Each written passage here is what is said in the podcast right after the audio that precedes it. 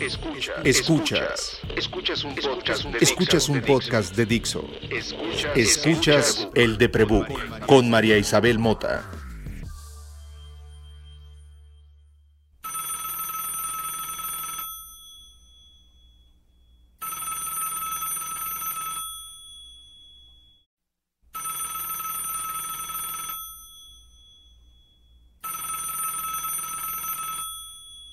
Oye María, han pasado creo que dos o tres semanas que no escucho nuevo episodio del podcast.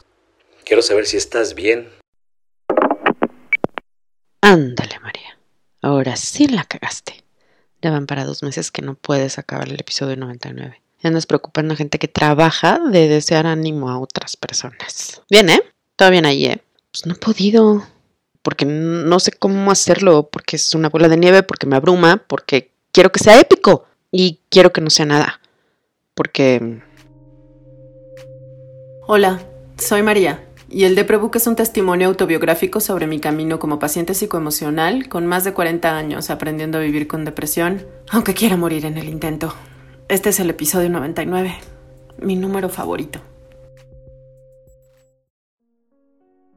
Escribo este guion mientras un grupo de mujeres conectadas vía Zoom hacen lo propio con cuentos, diarios, registros, códigos de programación. Nos acompañamos. Todas queremos escribir y todas necesitamos algo de chicote, algo de chacota. Yo necesito ponerle orden a los piensos que me ahogan.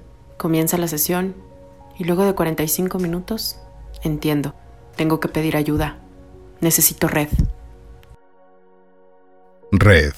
Sustantivo femenino malla tejida con hilo, cuerda o alambre, de diferentes formas y tamaños que se usa para pescar, cazar, separar espacios, etc. Echar la red, caer en las redes. Una red de ping-pong. Esa voz de terciopelo le pertenece a Eduardo Albornoz. El viejo lesbiano que no tiene un solo problema. Voz que calma mis paseos por el tianguis mientras me acompaña leyéndome las noticias en Twitter News. Sí, también le pedí ayuda, porque nadie puede en solitario. Y al inicio del episodio, la ayuda me la dio Miguel Barrientos, quien de lunes a viernes da los buenos días y acompaña por la radio a la gente en Cuernavaca. Es decir, quien ayuda a otros a despertarse. Red. Se necesita red. El amor tiene muchos nombres, y al mencionarle, nuestra mente brinca al hiperespacio donde almacenamos las sensaciones más poderosas que hemos vivido. ¿A dónde viaja tu mente cuando evocas la palabra amor? Mi mente se inunda de rostros, de sonrisas, de ojos cuyos párpados lentamente se cierran luego de clavarse en mis ojos. Y toda esa luz me conecta. Enciende una red de luces en mi mente que calienta por dentro, me recorre cada pedazo del cuerpo. Hay días en que despierto y la luz está apagada. Hay meses en que despierto y el monstruo sigue ahí. Entonces no puedo recordar una sola de esas sonrisas. Y si las recuerdo, algún monstruo se encargará de hacerme dudar de su validez. Tengo monstruos compartidos contigo. Me has escuchado desde hace 98 episodios. Me escribiste contándome cuando tus monstruos te inundan y no puedes respirar.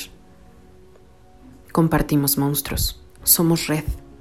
Como algunos de nosotros, crecí en la Ciudad de México durante los años 80, en el mero cruce de insurgentes y reforma, donde he visto a perfectos extraños hacerse daño y también rescatarse del peligro. Anduve mis primeras caminatas nocturnas con los novios adolescentes a unas cuadras de la zona rosa, que nació buscando darle un espacio al arte para envejecer celebrando que el amor no tiene género, lo mismo como un beso que con un desfile.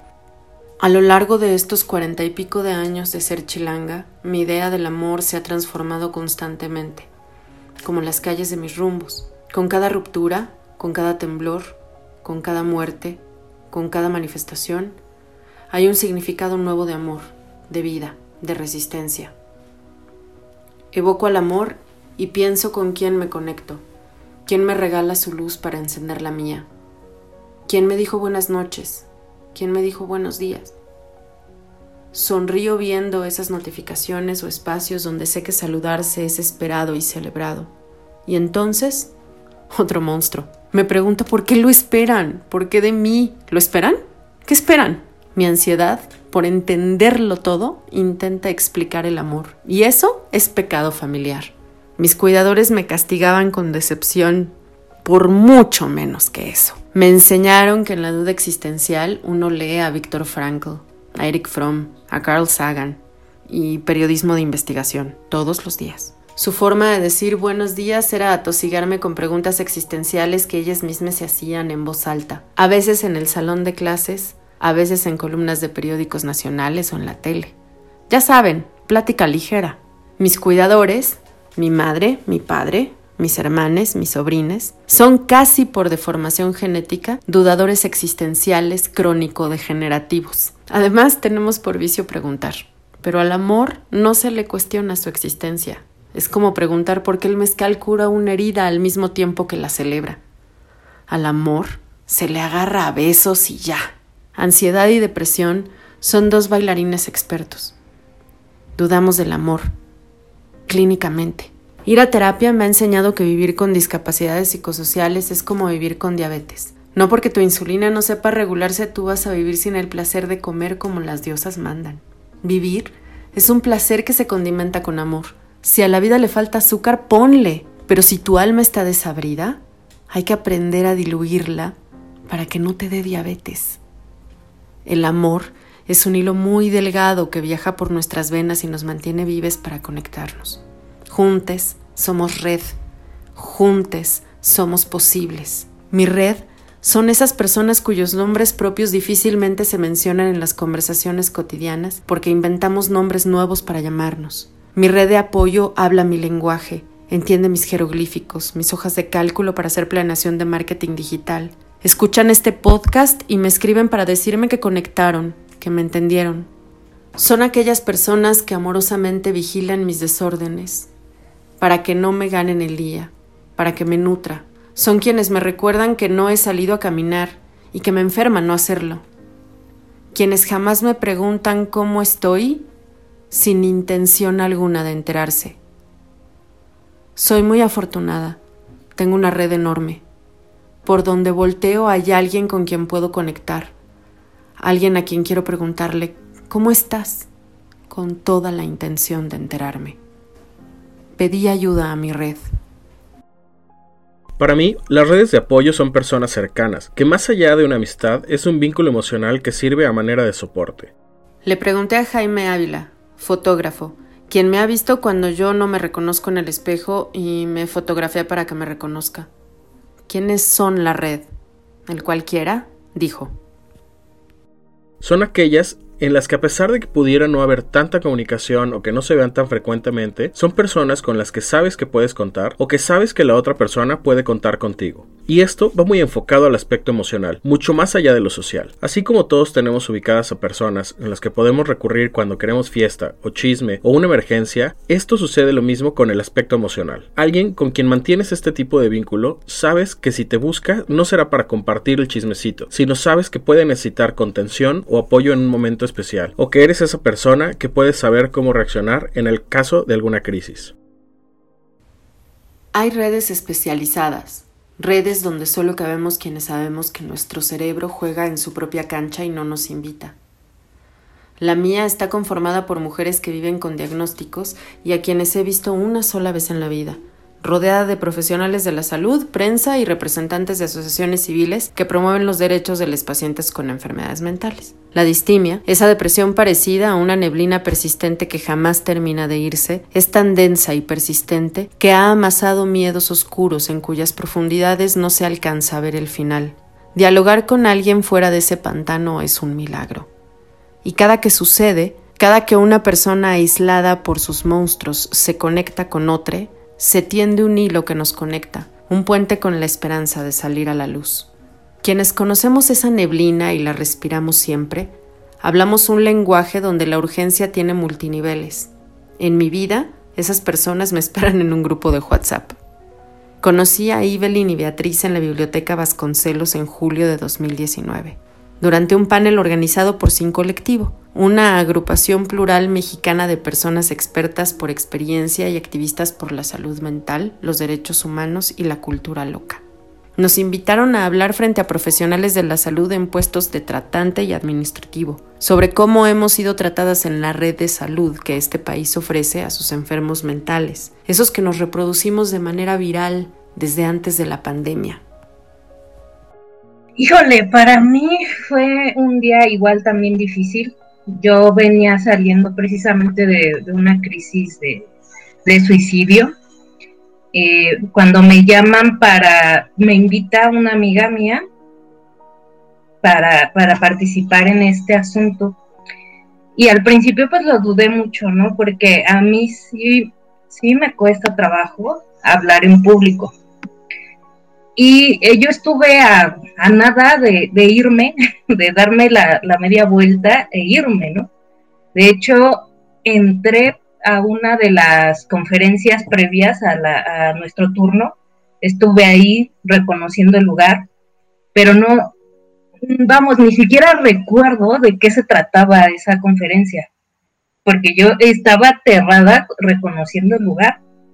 O sea, yo tenía mucho miedo y ahorita recuerdo ese día y para mí nada más estuvimos nosotras ahí no recuerdo ninguna cara de las personas que estuvieron con nosotros, eh, viéndonos y escuchándonos. Sé que nos pusieron mucha atención porque nos preguntaron muchas cosas, pero yo jamás me imaginé estar en un lugar, en un auditorio lleno de gente, contando, contando la historia, ¿no? O sea, fue, fue algo bastante bonito y fue muy liberador. Habla Beatriz, una de las cinco mujeres que luego de dos años permanece en ese grupo de WhatsApp donde nos hemos escrito a cualquier hora cuando los monstruos nos asusan. Ahora Evelyn nos cuenta cómo recuerda ese día en que por fin nos oyeron. Yo me acuerdo que en ese momento estaba saliendo todavía y todavía me tardé un rato más en salir de una crisis de depresión súper fea que llevaba tres años más o menos y que estuvo a punto de, llevarme tres metros bajo tierra. Y, ese día creo que estaba como muy esperanzada porque llevaba mucho tiempo muy, muy mal. Y se me hizo como muy interesante que alguien se interesara en que yo contara un poco que estaba de la verga y que me la estaba pasando muy mal, ¿no? O sea, que, no tu, que no, no desde un punto de vista como eh, morboso, sino más bien como de, respeto y reconocimiento de, pues sí, hay gente que la pasamos mal y tenemos crisis bien seguido y eh, yo estaba también apenas como saliendo al mundo, o sea, de hecho, eh, pues sí, no salía a ningún lado. Estaba muy ansiosa porque tengo también pánico de hablar en público. Pero fue, me acuerdo que creo que fuiste la primera con la que me vinculé antes de, la charla. Y se me hizo increíble que llegaste y me reconociste así de estoy muy mal, estoy muy ansiosa, no está chido, este, la estoy pasando horrible, pero pude llegar una de mis amigas no llegó, ¿no? También estaba citada, pero ya de plano no pudo salir de su casa. Y, pero fue muy lindo como, para mí fue muy importante, por ejemplo, ese primer acercamiento contigo, este, Isabel. Wait, con calmita. ¿Oyeron a Evelyn referirse a mí como vínculo? Bueno, hay gente que tiene permiso de llamarme por mi necrónimo. Hay gente que tiene permiso de eso y más. No es para todes, ¿eh? Soy María. Isabel para les vínculos. Ah, creo que eso me dio mucha confianza, la verdad. De hecho, te lo agradezco mucho. Y ya después de escuchar las historias de todas fue muy potente, porque creo que yo iba mucho en este formato, a lo mejor de discurso académico, ¿no? Digo, era mi historia, pues, pero iba un poco más estructurada y con un textito ahí preparado, pero también porque me, me, me da el pánico y me quedo sin palabras, ¿no? O hablo mucho. Entonces, era mi guion como para no salirme tanto. Y fue, fue muy emotivo y muy enriquecedor tener ese encuentro con personas que eran similares, digamos, a mí. Red. Tiene tres letras para construir un concepto que nos cargue entre todos para mantenernos. Para hacer este episodio y el que sigue necesité toda mi red. Mi terapeuta dice que eso es estar sano, pedir ayuda. Y yo concuerdo. Te dejo este episodio pensando en que me has dado la oportunidad de ser parte de tu red y en la espera de que tu red se extienda, que siempre puedas pedir ayuda. Una red es lo que te captura justo antes de caer al suelo por fuerza de la gravedad. Tu rescate de último momento cuando estuviste de acróbata en las alturas, arriesgándote sin pensar que podías perder el equilibrio. Pero ahí tienes esa red, misma que se teje con amistades, objetos, momentos, lugares, recuerdos. Todo lo que te hace ser tú en esencia, en impulso y en creencia. Todo lo que tiene algo de ti, lo que tiene amor. Este es el arranque del final y también de todo lo nuevo por venir. Como escucharon, este episodio tuvo muchas voces y espero que así sea de ahora en adelante. Tal vez me tarde en hacer episodios, pero ya es hora de que quienes me han acompañado a sobrevivir hablen porque ellos sean parte del camino.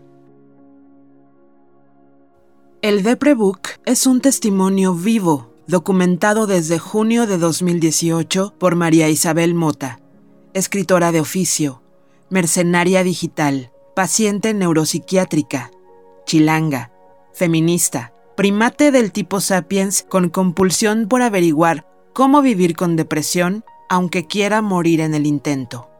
Puedes seguir la documentación de su camino como paciente en www.eldeprebook.com. ¿Y ahora hasta cuándo sale otro episodio? Pues hasta que lo acabemos, pero mientras tenemos los jueves de columpios, ¿no?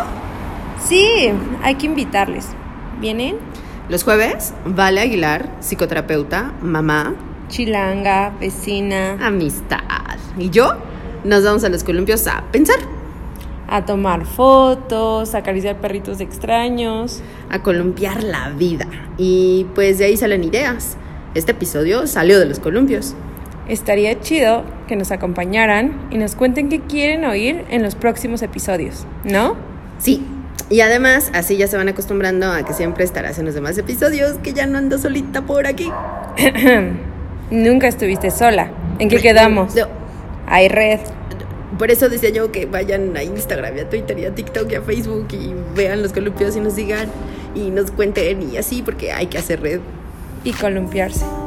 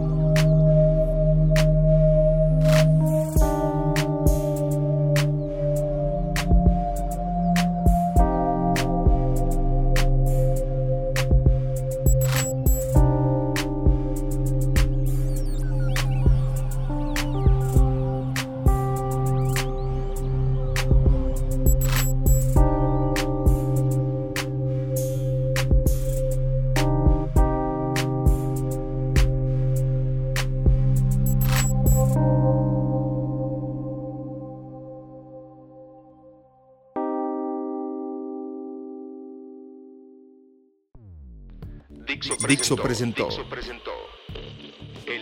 El de Prebook con María Isabel Mota.